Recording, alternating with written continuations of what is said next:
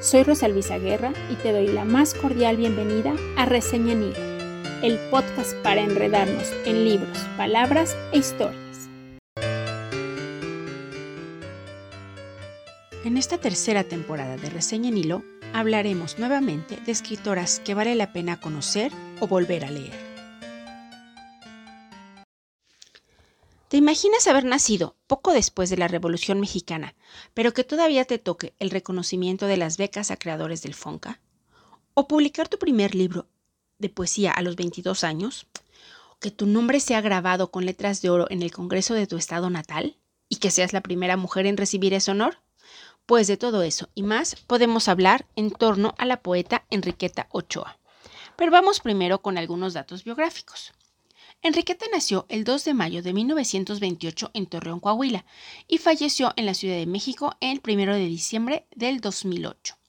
No asistió en los primeros años de escuela a una escuela como tal, sino que tuvo tutores, pues su papá, Macedonio Ochoa, no quería que sus hijos recibieran una educación religiosa.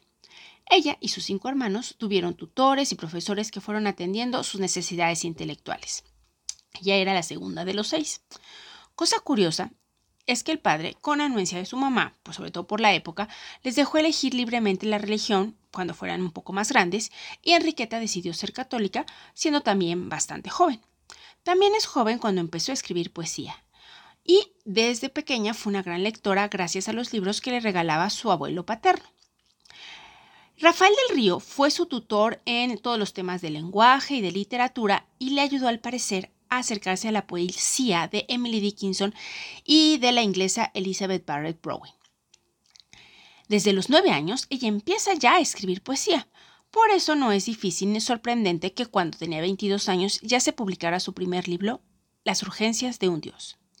Esta publicación ocurrió en 1950 y esto la, llevó también a convivir con autores de esa misma época que algunos denominan la generación del 50.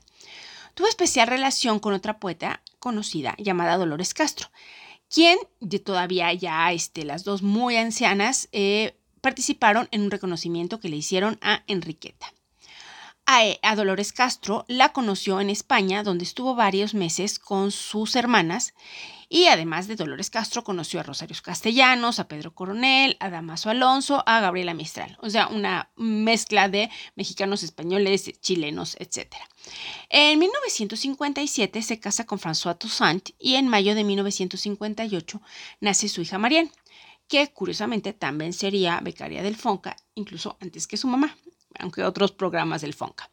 Eh, con su marido vivió dos años en Francia y luego otros más en Marruecos. Después regresa y eh, sigue publicando. A lo largo de su vida sigue publicando. No es una autora que tenga muchísimas obras, pero sí tiene bastantes, eh, digamos, a lo largo de su vida. Y después también publicó ensayo. También fue periodista y profesora en varias universidades como la Universidad Veracruzana, la Autónoma del Estado de Morelos, la UNAM, la Escuela Normal Superior del Estado de México y la SOGEM, la Escuela de la Sociedad General de Escritores. En 1994, aunque ya había recibido otros reconocimientos, en 1994 eh, por su trabajo y su influencia en la cuestión poética, el CONACULTA, el Ayuntamiento de Torreón, el Instituto Coahuilense de Cultura y el Seminario de Cultura Mexicana establecieron el Certamen Nacional de Poesía Enriqueta Ochoa, que se sigue eh, otorgando y eh, sobre las cuestiones de poesía.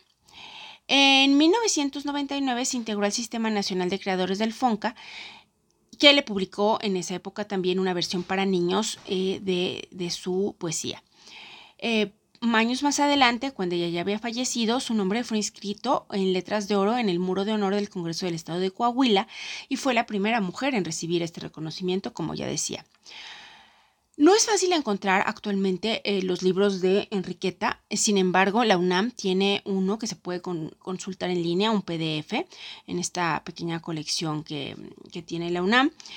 Y me parece importante retomar la, poesía de Enriqueta porque es una poesía valiosa, es una poesía eh, que mueve, no es una poesía eh, rítmica de versos así este, como se usaba antes, es una poesía escrita en el siglo XX que tiene Además, me parece que resuena toda esta parte del fondo común de la cuestión religiosa católica, que quizás se ha perdido un poco, pero que forma parte importante de la identidad cultural de los años 50 y 60. Y aunque algunos este, criticaron la manera en la que abordaba la poesía, también desde la, digamos, desde la cuestión religiosa, la verdad es que resulta eh, interesante retomar estos temas que luego se volvieron poco frecuentes. Es una poesía que te genera cercanía. Por ejemplo, les, les voy a leer dos, dos pedacitos. Uno dice, yo soy el viscoso miedo de Pedro, que se escurrió en la sombra a la hora de tus merecimientos. Es totalmente humana, te sientes conectada. Si me voy este otoño, entiérrame bajo el oro pequeño de los trigos, en el campo, para seguir cantando a la intemperie. No amortajes mi cuerpo, no me escondas en tumbas de granito.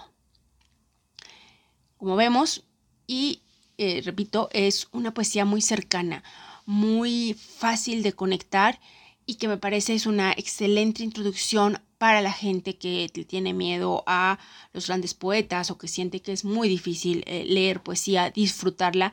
Enriqueta Ochoa, poeta mexicana, es una maravillosa opción para todos ustedes. Gracias por pasar por aquí y ojalá que te desenrolles la siguiente reseña en hilo.